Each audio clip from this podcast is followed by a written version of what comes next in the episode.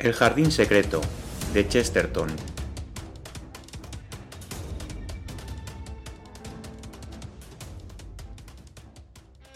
Aristides Valentán, jefe de la policía de París, llegó tarde a la cena, y algunos de sus invitados estaban ya en la casa.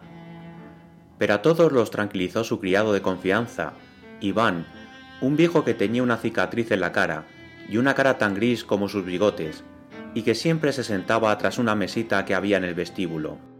Un vestíbulo tapizado de armas. La casa de Balantán era tal vez tan célebre y singular como el amo. Era una casa vieja, de altos muros y álamos tan altos que casi sobresalían, vistos de Telsena. Pero la singularidad, y acaso el valor policíaco de su arquitectura, estaba en esto, que no había más salida a la calle que aquella puerta del frente, resguardada por Iván y por la armería.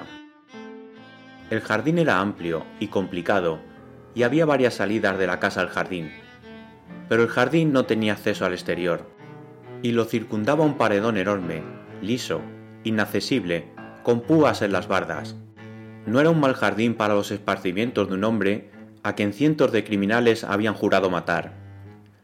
Según Iván explicó a los invitados, el amo había anunciado por teléfono que asuntos de última hora lo obligaban a retrasarse unos diez minutos.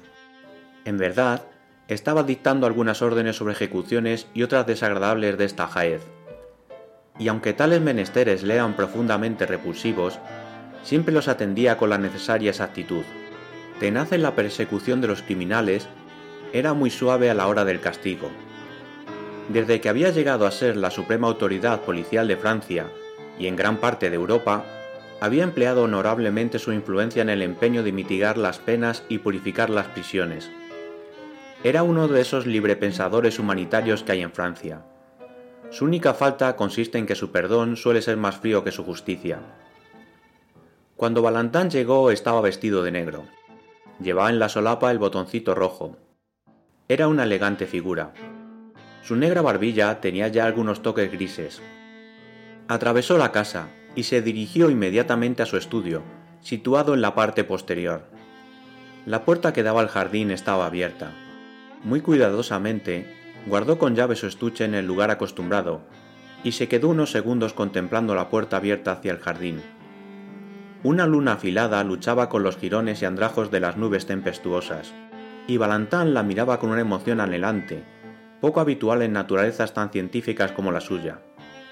¿Acaso estas naturalezas poseen el don psíquico de prever los más tremendos trances de su existencia?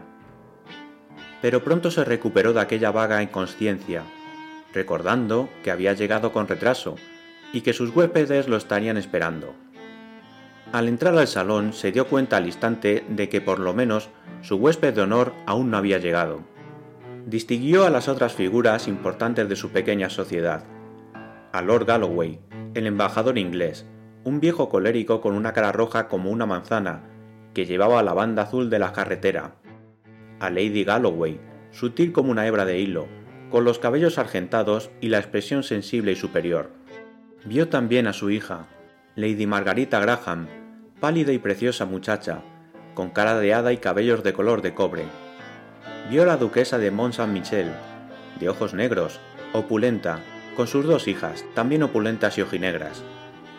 Vio al doctor Simon, tipo de científico francés, con sus gafas, su barbilla oscura, la frente pálida por aquellas arrugas paralelas que son el castigo de los hombres de ceño altanero, puesto que proceden del mucho levantar las cejas. Vio al padre Brown, de Hall, en Essex, a quien había conocido en Inglaterra recientemente. Vio, tal vez con mayor interés que a todos los otros, a un hombre alto, con uniforme, que acababa de inclinarse ante los Galloways sin que éstos contestaran su saludo muy calurosamente y que a la sazón se adelantaba al encuentro de su anfitrión para presentarle sus respetos. Era el comandante O'Brien, de la Legión Francesa extranjera. Tenía un aspecto entre delicado y fanfarrón. Iba todo afeitado, el cabello oscuro, los ojos azules, y, como parecía propio de un oficial de aquel famoso regimiento de los victoriosos fracasos y los afortunados suicidios, su aire era a la vez atrevido y melancólico. Era, por nacimiento, un caballero irlandés, y en su infancia había conocido a los Galloways, y especialmente a Margarita Graham.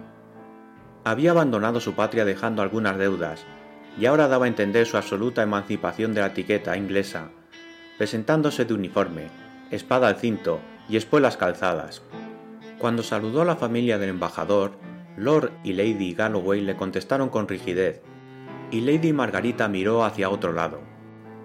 Pero si las visitas tenían razones para departir entre sí con un interés especial, su distinguido anfitrión no estaba especialmente interesado por ninguna de ellas. Al menos, ninguna de ellas era a sus ojos el convidado de la noche. Valentán esperaba, por ciertos motivos, la llegada de un hombre de fama mundial, cuya amistad se había ganado durante sus brillantes campañas policíacas en los Estados Unidos. Esperaba a Julio K. Brain, el multimillonario cuyas colosales y aplastantes generosidades para favorecer la propaganda de las religiones no reconocidas había dado motivo a tantas y tan fáciles burlas, y a tantas solemnes y todavía más fáciles felicitaciones por parte de la prensa americana y británica. Nadie podía estar seguro de si el señor Brain era un ateo, un mormón o un partidario de la ciencia cristiana, pero él siempre estaba dispuesto a llenar de oro todos los vasos intelectuales, siempre que fueran vasos hasta hoy no probados. Una de sus manías era esperar la aparición del Shakespeare americano, un pasatiempo más paciente que el pescar. Admiraba a Walt Whitman, pero opinaba que Luc Petainer, de París, Filadelfia, era mucho más progresista que Whitman. Le gustaba todo lo que le parecía progresista, y Ballantyne le parecía progresista, con lo cual le hacía una gran injusticia. La deslumbrante aparición de Julio Cabrain fue como un toque de campana que diera la señal para el comienzo de la cena. Tenía una notable cualidad, de la que podemos preciarnos muy pocos. Su presencia era tan ostensible como su ausencia. Era enorme, tan gordo como alto. Vestía traje de noche, de negro impecable, sin el alivio de una cadena de reloj o de una sortija. Tenía el cabello blanco, y lo llevaba peinado hacia atrás, como un alemán, roja la cara, fiera y angelical, con una barbilla oscura en el labio inferior, lo cual transformaba su rostro infantil dándole un aspecto teatral y mefistofélico. Pero la gente que estaba en el salón no perdió mucho tiempo en contemplar al célebre americano. Su mucha tardanza había llegado a ser ya un problema doméstico, y a toda prisa se le invitó a tomar del brazo a Lady Galloway para pasar al comedor. Los Galloways estaban dispuestos a pasar alegremente por todo, salvo en un punto. Siempre que Lady Margarita no tomara el brazo del aventurero Brian, todo estaba bien. Y Lady Margarita no lo hizo así, sino que entró al comedor decorosamente acompañado por el doctor Simon. Con todo, el viejo Lord Galloway comenzó a sentirse inquieto y a ponerse algo áspero. Durante la cena estuvo bastante diplomático, pero cuando, a la hora de los cigarrillos, tres de los más jóvenes, el doctor Simon, el padre Brown y el equívoco Brian, el desterrado con un uniforme extranjero, empezaron a mezclarse los grupos de las damas y a fumar en el invernadero, entonces el diplomático inglés perdió la paciencia. A cada 60 segundos le atormentaba la idea de que el bribón de O'Brien tratara por cualquier medio de hacer señas a Margarita, aunque no se imaginaba de qué manera. A la hora del café se quedó acompañado de Brain, el canoso yankee que creía en todas las religiones, y de Balantin, el peligresáceo francés que no creía en ninguna. Ambos podían discutir mutuamente cuanto quisieran, pero era inútil que invocaran el apoyo del diplomático.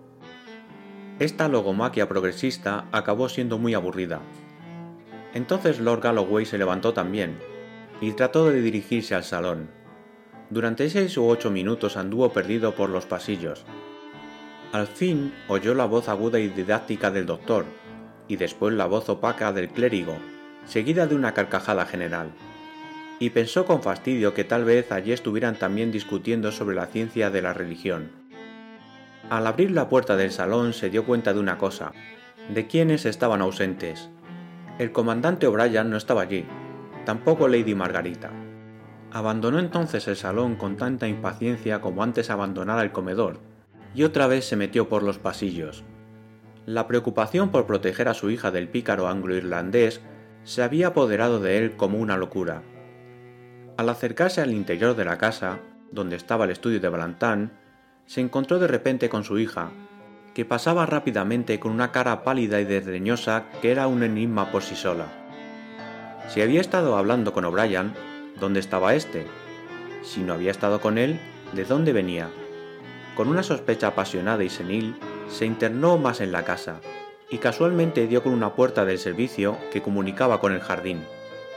Ya la luna, con su cimitarra, había rasgado y deshecho toda nube de tempestad. Una luz de plata bañaba de lleno el jardín. Por el césped vio pasar una alta figura azul camino del estudio.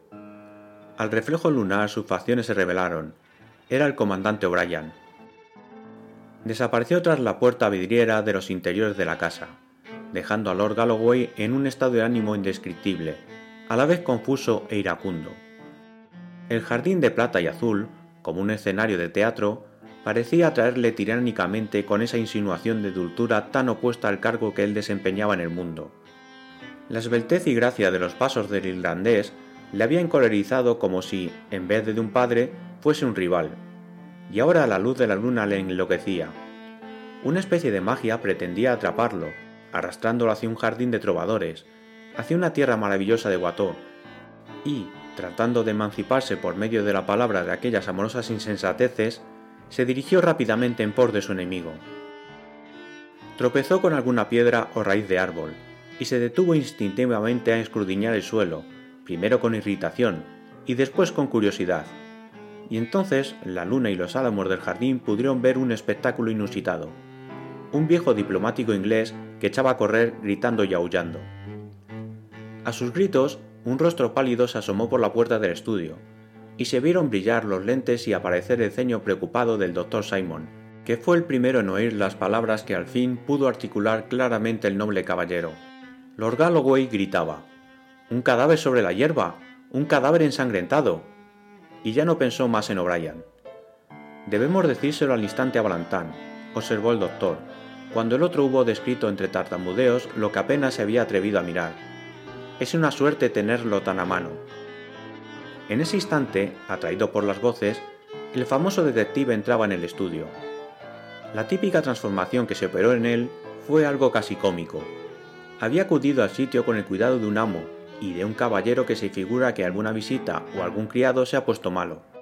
Pero cuando le dijeron que se trataba de un hecho sangriento, al instante se tornó grave, importante, y adquirió un aire de hombre de negocios, porque, después de todo, Aquello, por abominable e insólito que fuese, era su negocio. Amigos míos, dijo mientras se encaminaba hacia el jardín, es muy extraño que, tras haber andado por toda la tierra a la caza de enigmas, se me ofrezca uno en mi propio jardín. ¿Dónde está?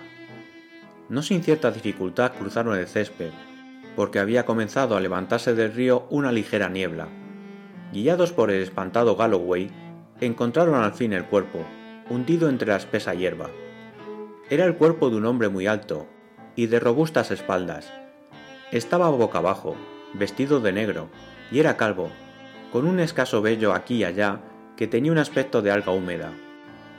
De su cara manaba una serpiente roja de sangre.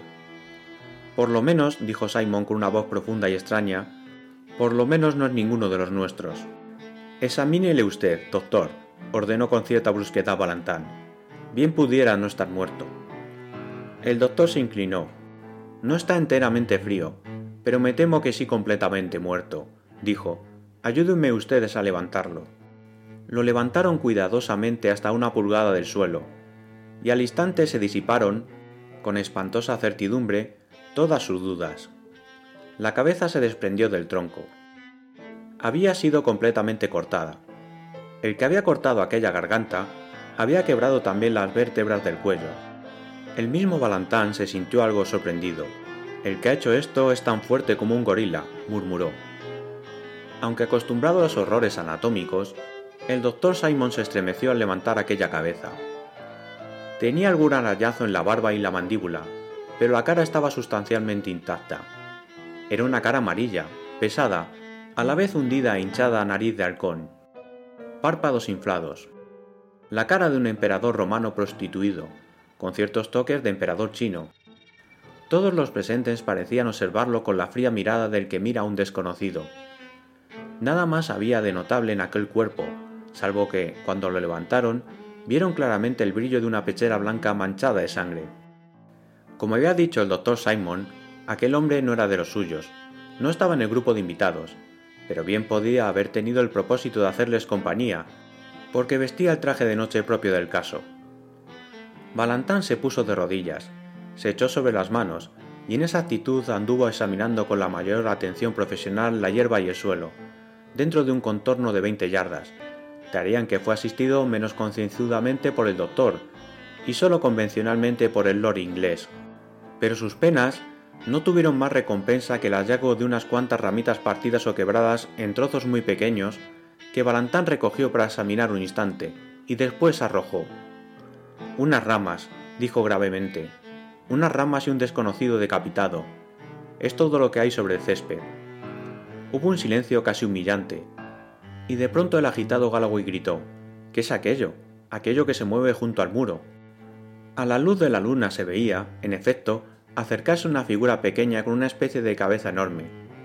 Pero lo que de pronto parecía ser un duende resultó ser el inofensivo curita, a quien habían dejado en el salón. Advierto, dijo con mesura, que este jardín no tiene puerta exterior, ¿no es verdad? Balantán arrugó el entrecejo con cierto disgusto, como solía hacerlo por principio ante toda sotana, pero era hombre demasiado justo para disimular el valor de aquella observación. Tiene usted razón, contestó. Antes de preguntarnos cómo ha sido asesinado, hay que averiguar cómo ha podido llegar hasta aquí. Escúchenme ustedes, señores. Hay que convenir en que, si ello resulta compatible con mi deber profesional, lo mejor será comenzar por excluir de la investigación pública algunos nombres distinguidos. En casa hay señoras y caballeros, y hasta un embajador. Si establecemos que este hecho es un crimen, como tal hemos de investigarlo pero mientras no lleguemos ahí, puedo obrar con entera discreción. Soy la cabeza de la policía, persona tan pública que bien puedo atreverme a ser privado. Quiere el cielo que pueda yo solo y por mi cuenta absolver a todos y cada uno de mis huéspedes antes de que tenga que acudir a mis empleados para que busquen en otra parte al autor del crimen. Pido a ustedes, por su honor, que no salgan de mi casa hasta mañana al mediodía. Hay alcobas suficientes para todos. Simon ya sabe usted dónde está Iván, mi hombre de confianza, en el vestíbulo. Dígalo usted que deje a otro criado de guardia y venga al instante. Lord Galloway, usted es, sin duda, la persona más indicada para explicar a las señoras lo que sucede y evitar el pánico. También ellas deben quedarse. El padre Brown y yo vigilaremos entre tanto el cadáver. Cuando el genio del capitán hablaba en Balantán, también era obedecido como un clarín de órdenes. El doctor Simon se dirigió a la armería y dio la voz de alarma a Iván, el detective privado de aquel detective público. Galloway fue al salón y comunicó la terrible noticia con bastante tacto, de suerte que, cuando todos se reunieron allí, las damas habían pasado ya del espanto al apaciguamiento. Entretanto, el buen sacerdote y el buen ateo permanecían uno a la cabeza y el otro a los pies del cadáver, inmóviles, bajo la luna, estatuas simbólicas de dos filosofías de la muerte. Iván, el hombre de confianza, de la gran cicatriz y los bigotes, salió de la casa disparado como una bala de cañón, y se acercó corriendo sobre césped a Balantán, como un perro que acude a su amo. Su lívida cara parecía vitalizada con aquel suceso policíaco doméstico, y con una solicitud casi repugnante pidió permiso al amo para examinar los restos. Sí, Iván, haz lo que gustes, pero no tardes. Debemos llevar dentro el cadáver. Iván levantó aquella cabeza y casi la dejó caer. ¿Cómo? exclamó. Esto... esto no puede ser.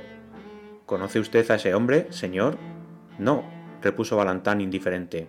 Más vale que entremos. Entre los tres depositaron el cadáver sobre un sofá del estudio, y después se dirigieron al salón. El detective, sin vacilar, se sentó tranquilamente junto a un escritorio, su mirada era la mirada fría del juez. Trazó algunas notas rápidas en un papel y preguntó después concisamente. ¿Están presentes todos? Falta el señor Brain, dijo la duquesa de Mont Saint Michel, mirando alrededor. Sí, dijo Lord Galloway con áspera voz, y creo que también falta el señor Neil O'Brien. Yo lo vi pasar por el jardín cuando el cadáver estaba aún caliente.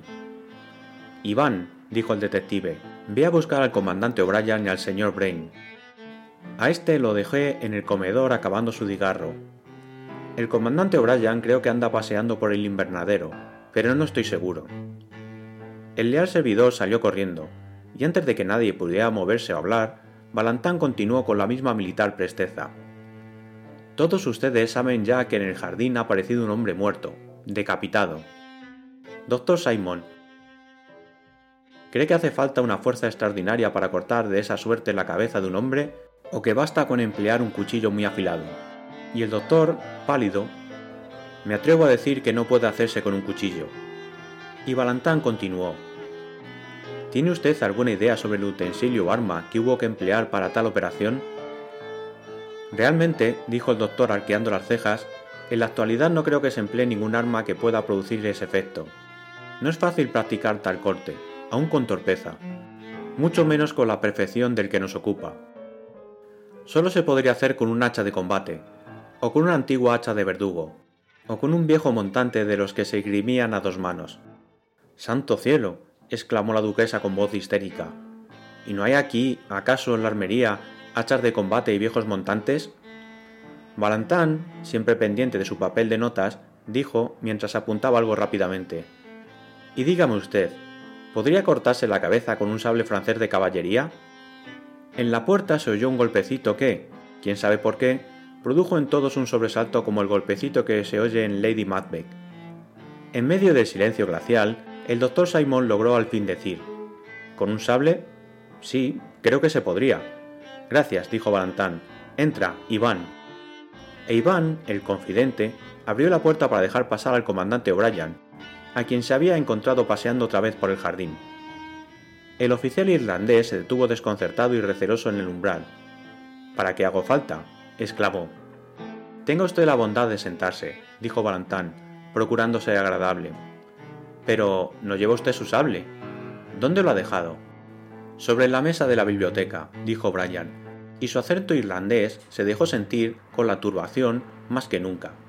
Me incomodaba, comenzaba a... Iván, interrumpió Balantán, hace el favor de ir a la biblioteca, a por el sable del comandante. Y cuando el criado desapareció, Lord Galloway afirma que lo vio usted saliendo del jardín poco antes de tropezar con el cadáver. ¿Qué hacía usted en el jardín? El comandante se dejó caer en un sillón con cierto desfallecimiento. Ah, dijo ahora con el más completo acento irlandés. Admiraba la luna, comulgaba un poco con la naturaleza, amigo mío. Se produjo un profundo, largo silencio, y de nuevo se oyó aquel golpecito a la vez insignificante y terrible. E Iván apareció trayendo una funda de sable. He aquí todo lo que pude encontrar, dijo. Ponlo sobre la mesa, ordenó Balantán sin verlo. En el salón había una expectación silenciosa e inhumana, como ese mar de inhumano silencio que se forma junto al banquillo de un homicida condenado. Las exclamaciones de la duquesa habían cesado desde hacía un rato. El odio profundo de Lord Galloway se sentía satisfecho y amortiguado. La voz que entonces se dejó oír fue la más inesperada. Yo puedo deciros lo que el señor O'Brien hacía en el jardín, puesto que él está obligado a callar estaba sencillamente pidiendo mi mano. Yo se la negué, y le dije que mis circunstancias familiares me impedían concederle otra cosa que mi estima. Él no pareció muy contento, mi estimación no le importaba mucho, pero ahora, añadió con débil sonrisa, ahora no sé si mi estimación le importará tan poco como antes. Vuelvo a ofrecérsela. Puedo jurar en todas partes que este hombre no cometió el crimen. Lord Galloway se adelantó hacia su hija, y trató de intimidar hablándole en voz baja. Cállate, Margarita, dijo con un cuchicheo perceptible a todos. ¿Cómo puedes escuchar a ese hombre? ¿Dónde está su sable? ¿Dónde está su condenado sable de caballería? Y se detuvo ante la mirada singular de su hija, mirada que atrajo la de todos a manera de un fantástico imán. Viejo insensato, exclamó ella con voz sofocada y sin disimular su impiedad. ¿Acaso te das cuenta de lo que quieres probar? Yo he dicho que este hombre ha sido inocente mientras que estaba a mi lado. Si no fuera inocente, no por eso dejaría de haber estado a mi lado. Y si mató a un hombre en el jardín, ¿quién más pudo verlo? ¿Quién más pudo, al menos, saberlo? ¿Odias tanto a Neil que no vacilas en comprometer a tu propia hija? Lady Galloway se echó a llorar. y todos sintieron el escalofrío de las tragedias satánicas a que arrastran la pasión amorosa. Les pareció ver aquella cara orgullosa y lívida de la aristócrata escocesa, y junto a ella la del aventurero inglés, como viejos retratos en la oscura galería de una casa. El silencio pareció llenarse de vagos recuerdos, de historias de maridos asesinos y de amantes envenenadores. Y en medio de aquel silencio enfermizo se oyó una voz cándida. ¿Era muy grande el cigarro? El cambio de ideas fue tan súbito que todos se volvieron a ver quién había hablado. Me refiero, dijo el diminuto padre Brown, me refiero al cigarro que el señor Brain estaba acabando de fumar, porque ya me va pareciendo más largo que un bastón. A pesar de la impertinencia, Balantán levantó la cabeza, y no pudo menos de demostrar, en su cara, la irritación mezclada con la aprobación. Bien dicho, dijo con sequedad. Iván, ve a buscar de nuevo al señor Brain y tráenoslo aquí al punto. En cuanto desapareció el factotum, Balantán se dirigió a la joven con la mayor gravedad. Lady Margarita, comenzó, estoy seguro de que todos sentimos aquí gratitud y admiración a la vez por su acto. Ha crecido usted en su ya muy alta dignidad al explicar la conducta del comandante. Pero todavía queda una laguna. Si no me engaño, Lord Galloway la encontró a usted en el estudio y el salón, y solo unos cuantos minutos después se encontró al comandante, el cual estaba todavía en el jardín. Debe usted recordar, repuso Margarita con fingida ironía, que yo acababa de rechazarlo. No era, pues, fácil que volviéramos del brazo. Él es, como quiera, un caballero, y procuró quedarse atrás, y ahora le achacan el crimen. En esos minutos de intervalo, dijo Balantán gravemente, muy bien pudo. De nuevo se oyó el golpecito, e Iván asomó su cara señalada. Perdón, señor, dijo, el señor Brain ha salido de la casa. ¿Que ha salido? gritó Balantán poniéndose en pie por primera vez. Que se ha ido. Ha tomado la de Villadiego o se ha evaporado, continuó Iván en lenguaje humorístico. Tampoco aparecen su sombrero y su gabán, y diré algo más para completar. Que he recorrido los alrededores de la casa para encontrar sus rastros, y he dado con uno, y por cierto muy importante. ¿Qué quieres decir?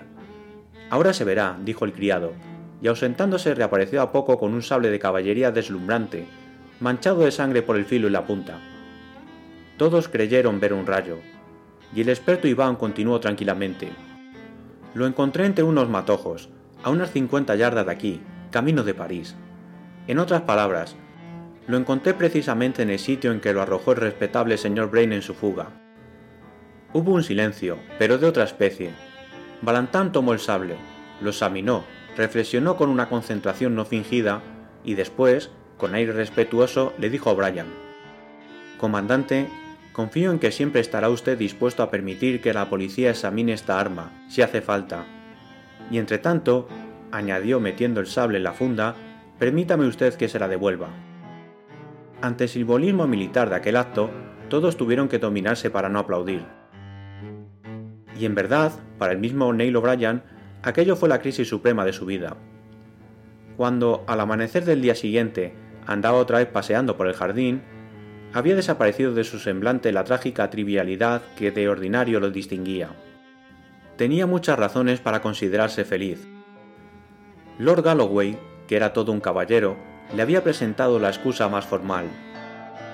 Lady Margarita era algo más que una verdadera dama, una mujer, y tal vez le presentara algo mejor que una excusa cuando anduvieran paseando antes del almuerzo por entre los macizos de flores.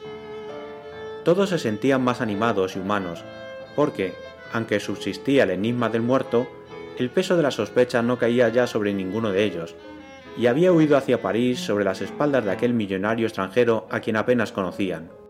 El diablo había sido desterrado de casa. Él mismo se había desterrado. Con todo, el enigma continuaba. O'Brien y el doctor Simon se sentaron en un banco del jardín, y este interesante personaje científico se puso a resumir los términos del problema. Pero no logró hacer hablar mucho a O'Brien, cuyos pensamientos volaban hacia más felices regiones. No puedo decir que me interese mucho el problema, dijo francamente el irlandés, sobre todo ahora que parece muy claro. Es de suponer que Brain odiaba a ese desconocido por alguna razón, Lo atrajo al jardín y lo mató con mi sable. Después huyó a la ciudad y por el camino arrojó el arma. Iván me dijo que el muerto tenía en uno de sus bolsillos un dólar yankee. Luego era un paisano de Brain. Y esto parece explicar mejor las cosas. Yo no veo en esto la menor complicación. Pues hay cinco complicaciones colosales, dijo el doctor tranquilamente, metidas la una dentro de la otra como cinco murallas. Entiéndame usted bien. Yo no dudo de que Brain sea el autor del crimen, y me parece que su fuga es bastante prueba de ello. Pero, ¿cómo lo hizo? He aquí la primera dificultad. ¿Cómo puede un hombre matar a otro con un sable tan pesado como este cuando le es mucho más fácil emplear una navaja de bolsillo y volvérsela a guardar después? Segunda dificultad. ¿Por qué no se oyó un grito ni el menor ruido? ¿Puede un hombre dejar de hacer alguna señal cuando ve adelantarse a otro blandiendo un sable? Tercera dificultad. Toda la noche ha estado guardando la puerta a un criado. Ni una rata puede haberse colado de la calle al jardín de Balantán. ¿Cómo pudo entrar ese individuo? Cuarta dificultad. ¿Cómo pudo Brain escaparse del jardín? ¿Y la quinta? dijo Neil fijando los ojos en el sacerdote inglés, que se acercaba a pasos lentos.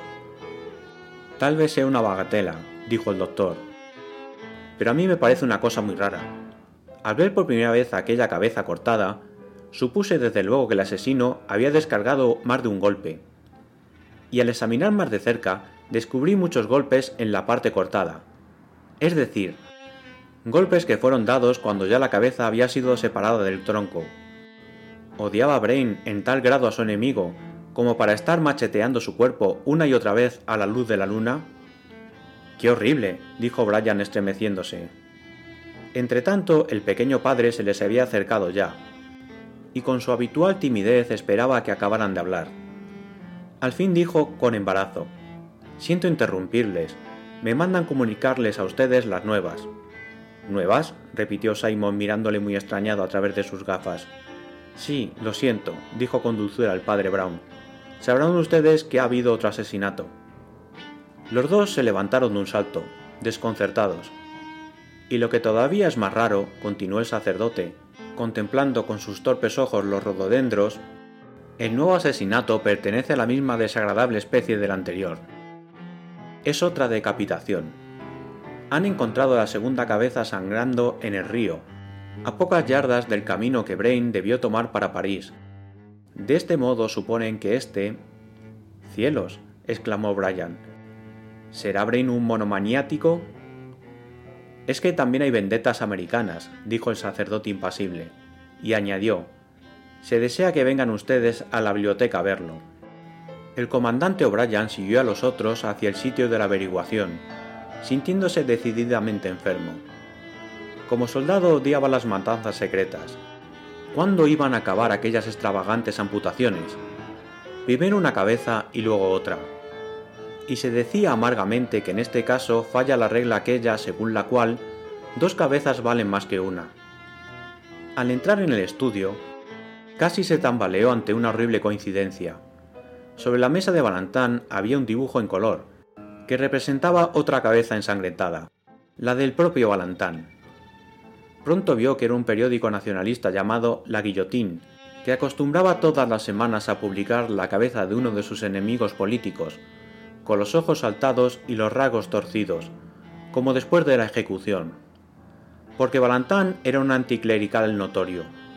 Pero Brian era un irlandés, que aun en sus pecados conservaba cierta castidad, y se sublevaba ante aquella brutalidad intelectual, que solo se encuentra en Francia. En aquel momento le pareció sentir a todo París, en un solo proceso, que, partiendo de las grotescas iglesias góticas, llegaba hasta las groseras caricaturas de los diarios. Recordó las burlas gigantescas de la Revolución, y vio a toda la ciudad en un solo espasmo de horrible energía, de aquel boceto sanguinario que yacía sobre la mesa de Balantán, hasta la montaña y bosque de gárgolas por donde asoman, gesticulando, los enormes diablos de Notre Dame. La biblioteca era larga, baja y sombría. Una luz escasa se filtraba por las cortinas corridas, y tenía un el rojo de la mañana. Balantán y su criado Iván estaban esperándolos junto a un vasto escritorio inclinado, donde yacían los mortales restos, que resultaban enormes en la penumbra. La carota amarillenta del hombre encontrado en el jardín no se había alterado. La segunda, encontrada entre las cañas del río aquella misma mañana, escurría un poco. La gente de Balantán andaba ocupada en buscar el segundo cadáver, que tal vez flotara en el río. El padre Brown, que no compartía la sensibilidad de O'Brien, se acercó a la segunda cabeza y la examinó con minucia de cegatón. Apenas era más que un montón de blancos y húmedos cabellos, irisados de plata y rojo en la suave luz de la mañana. La cara, un feo tipo sangriento y acaso criminal, se había estropeado mucho al chocar contra los árboles y las piedras mientras era arrastrada por el agua. Buenos días, comandante O'Brien, dijo Balantán con apacible cordialidad. Supongo que ya tiene usted noticia del último experimento de Brain en carnicería. El padre Brown continuaba inclinado sobre la cabeza de cabellos blancos y dijo sin cambiar de actitud. Por lo visto es enteramente seguro que también esta cabeza la cortó Brain. Es cosa de sentido común, al menos, repuso Balantán con las manos en los bolsillos. Ha sido arrancada de la misma forma, ha sido encontrada a poca distancia de la otra, y tal vez cortada con la misma arma, que ya sabemos que se llevó consigo. Sí, sí, ya lo sé, contestó sumiso el padre Brown. Pero usted comprenderá. Yo tengo mis dudas sobre el hecho de que Brain haya podido cortar esta cabeza. ¿Y por qué? preguntó el doctor Simon con sincero asombro. Pues mire usted, doctor, dijo el sacerdote pestañeando como de costumbre.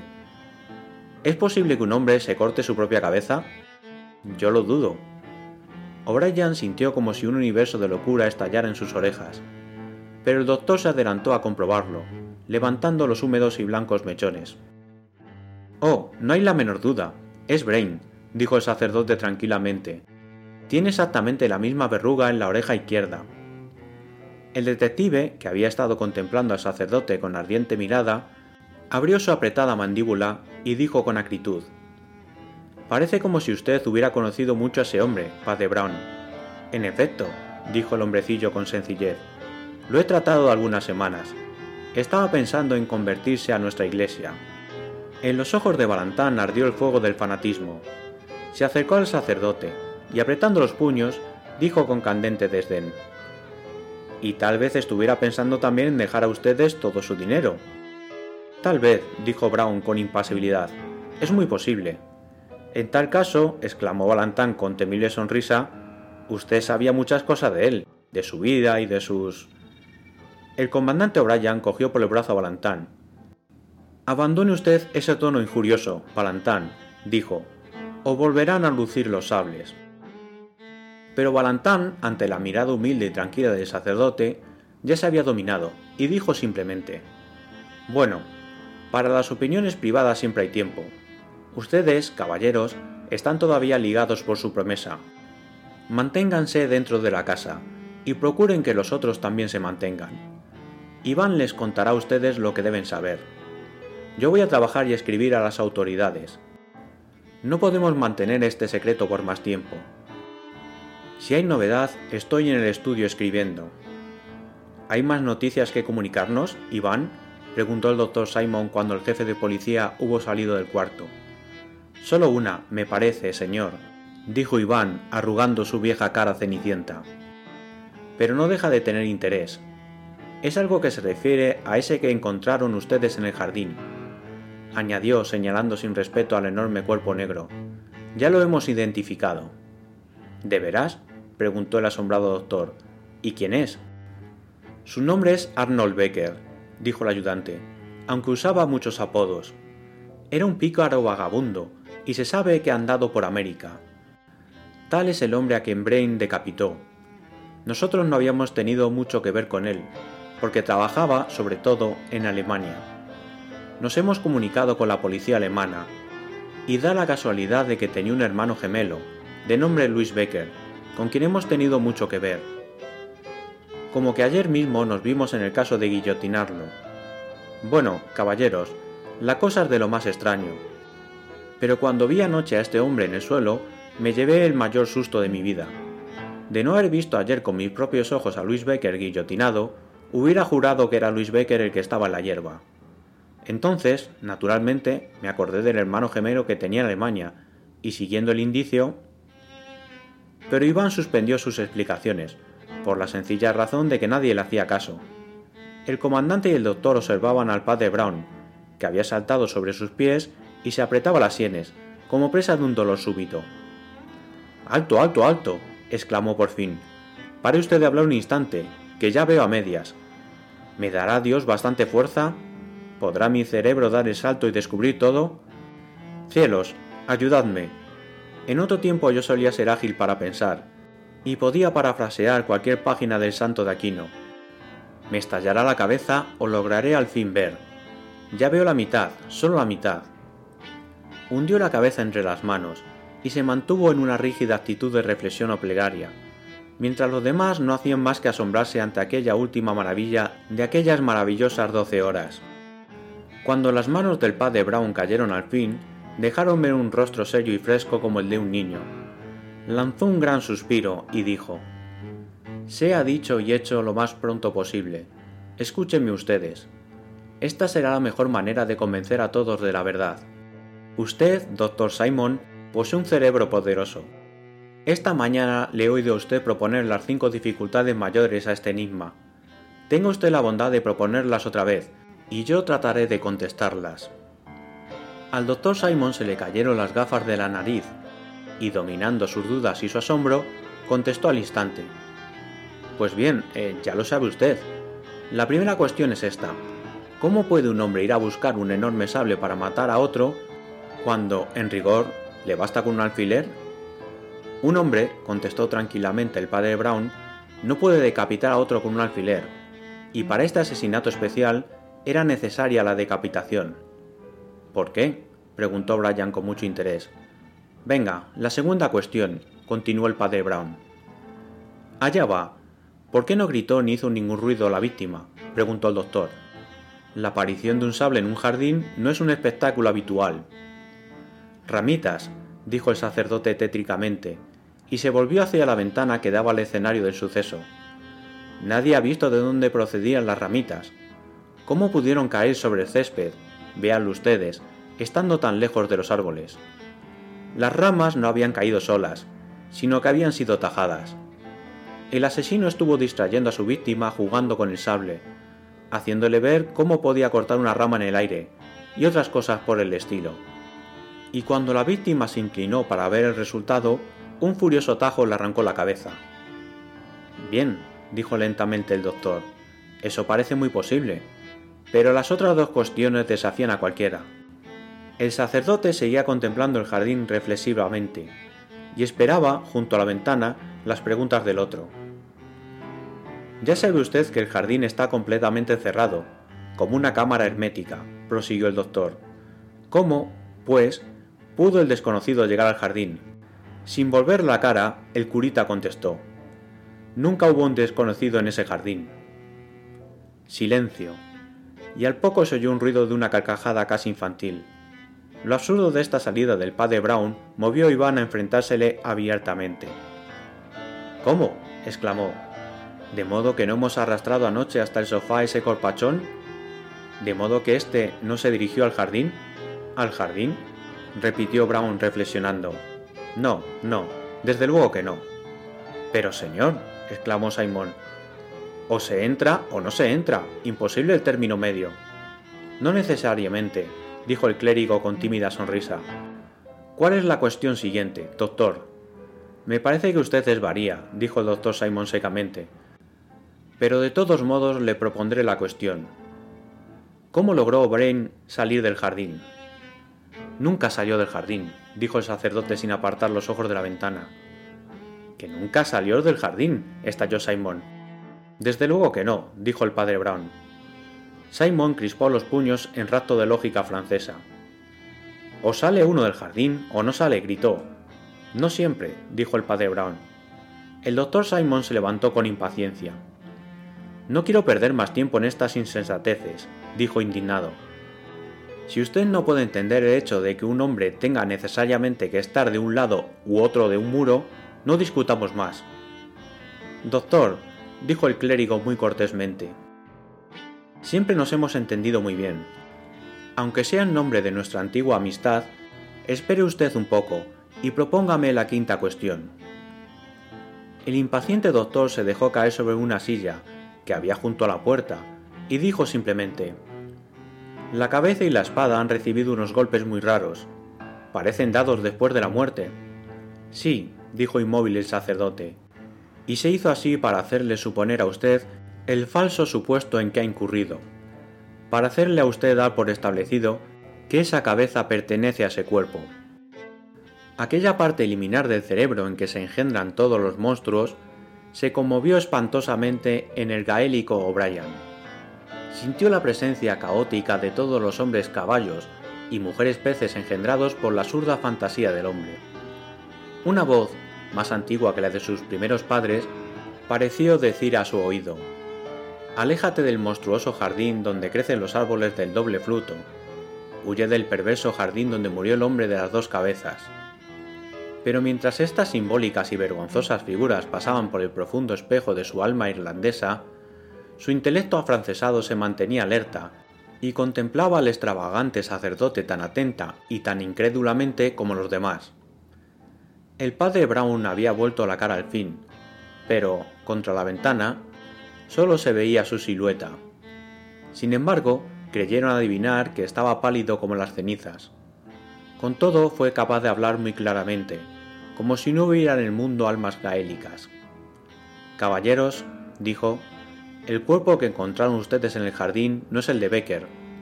En el jardín no había ningún cuerpo desconocido. Y a despecho del racionalismo del doctor Simon, afirmo todavía que Becker solo estaba parcialmente presente. Vean ustedes, señalando el bulto negro del misterioso cadáver. Nunca han visto ustedes a este hombre en su vida. ¿Acaso han visto a este? Y rápidamente separó la cabeza, calva y amarilla, del desconocido y puso en su lugar junto al cuerpo la cabeza canosa. Y apareció, completo, unificado, inconfundible, el cadáver de Julio Cabrain. El asesino, continuó Brown tranquilamente, cortó la cabeza de su enemigo y arrojó el sable por encima del muro pero era demasiado ladino para arrojar solo el sable. También arrojó la cabeza por el muro. Y después no tuvo más trabajo que el de ajustarle otra cabeza al tronco. Y, según procuró sugerirlo instantáneamente en una investigación privada, todos ustedes imaginaron que el cadáver era el de un hombre totalmente nuevo. Ajustar la otra cabeza, dijo Brian espantado. ¿Qué otra cabeza? Las cabezas no se dan en los arbustos del jardín, supongo. No, dijo el padre Brown secamente mirando sus botas. Solo se dan en un sitio. Se dan junto a la guillotina, donde Aristides Balantán, el jefe de la policía, estaba apenas una hora antes del asesinato. Oh amigos míos, escuchadme unos instantes antes de que me destrocéis. Balantán es un hombre honrado. Si esto es compatible con estar loco por una causa problemática. Pero, ¿no habéis visto nunca en sus ojos fríos y grises que está loco? Lo hará todo, todo con tal de destruir lo que él llama superstición de la cruz. Por eso ha combatido y ha sufrido, y por eso ha matado ahora.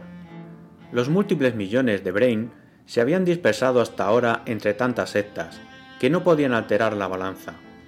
Pero hasta Balantán llegó el rumor de que Brain, como tantos escépticos, se iba acercando hacia nosotros, y eso era ya cosa muy diferente.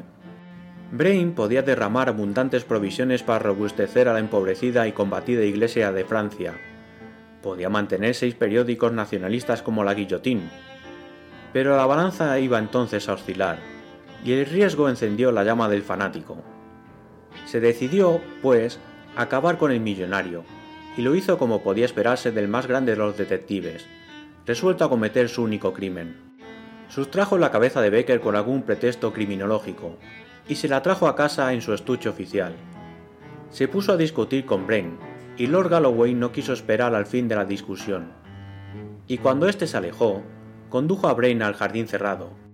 Habló de la maestría en el manejo de las armas, utilizó unas ramitas y un sable para poner algunos ejemplos y... Iván de la cicatriz se levantó. Loco, aulló. Ahora mismo lo llevo usted con mi amo. Lo voy a coger por... No, si allá voy, dijo Brown con aplomo. Tengo el deber de pedirle que se confiese. Llevando consigo al desdichado Brown como víctima al sacrificio, todos se apresuraron hacia el silencioso estudio de Balantán. El gran detective estaba sentado junto a su escritorio, muy ocupado al parecer para percatarse de su ruidosa entrada. Se detuvieron un instante, y, de pronto, el doctor advirtió algo extraño en el aspecto de aquel dorso elegante y rígido, y corrió hacia él. Un toque y una mirada le bastaron para permitirle descubrir que, junto al codo de Valentán, había una cajita de píldoras, y que éste estaba muerto en su silla, y en la lívida cara del suicida había un orgullo mayor que el de Catón.